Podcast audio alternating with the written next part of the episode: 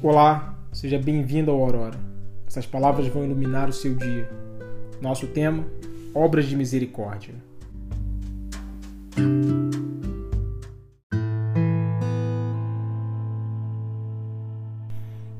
Eu acredito que a maioria das pessoas, independente da sua região ou da fé que ela professa, ela tem o desejo de ser misericordioso ou misericordiosa. Isso fazia parte da nossa imagem e semelhança com Deus. Eu penso talvez essa seja uma das características que mais nos faça parecido com Deus, que é sermos misericordiosos. Que como é que eu posso perceber o relacionamento do Senhor com a humanidade sem enxergar a prevalência da misericórdia? Eu quando eu recordo da história de Abraão e de Sara, como é que é manifesta a misericórdia de Deus até a chegada de Isaac, mesmo depois também. Quando eu recordo a história do rei Davi, da rainha Esther, que através dela Deus teve misericórdia e salvou todo o povo judeu, de Ruth e Noemi, de Eliseu e da viúva de Serepta, onde Deus não permitiu que ela perecesse e prosperou a sua casa.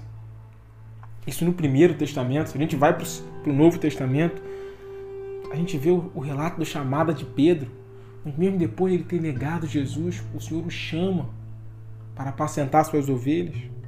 A redenção da mulher que cometeu o adultério, onde os homens, pela lei, já tinham condenado ela à morte, mas o Senhor trouxe a ela o direito de viver. Se a gente for ver a chamada de Saulo, a conversão de perseguidor, passou a ser apóstolo, fundador de igrejas. O que eu enxergo é um Deus sendo bondoso, tendo paciência e sobrepujando o veredito da misericórdia sobre os rigores dos escritos e da lei.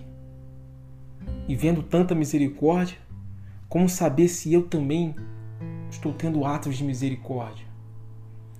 Jorge Bregulho, no seu livro O Nome de Deus é Misericórdia, ele intitula Sete Obras de Misericórdia. Ele fala sobre dar de comer aos famintos, dar de beber aos sedentos, vestir aos desnudos, dar abrigo aos peregrinos, os refugiados, visitar os enfermos, visitar os presos e enterrar os mortos. E dessas obras, quais dessas nós temos realizado? Não de, de forma esporádica, mas com uma, um modus operandi, uma conduta que nós temos na nossa vida. Em qual delas nós temos dedicado as nossas energias e o nosso tempo para que possamos alcançar de forma satisfatória estas pessoas que estão necessitadas. Se ainda não fazemos nenhuma dessas obras de misericórdia, ainda é tempo de começar. Nunca é tarde para recomeçar, para iniciar um projeto divino nas nossas vidas. E de graça recebemos, de graça entregamos. Não buscando glória ou reconhecimento, mas o único propósito de servir e ajudar, pois é ali que encontramos com o nosso Deus, com o Cristo que foi crucificado por cada pessoa necessitada e marginalizada. Vivemos tempos de misericórdia que precisa ser manifesta nos nossos pensamentos, nas nossas palavras e nas nossas ações.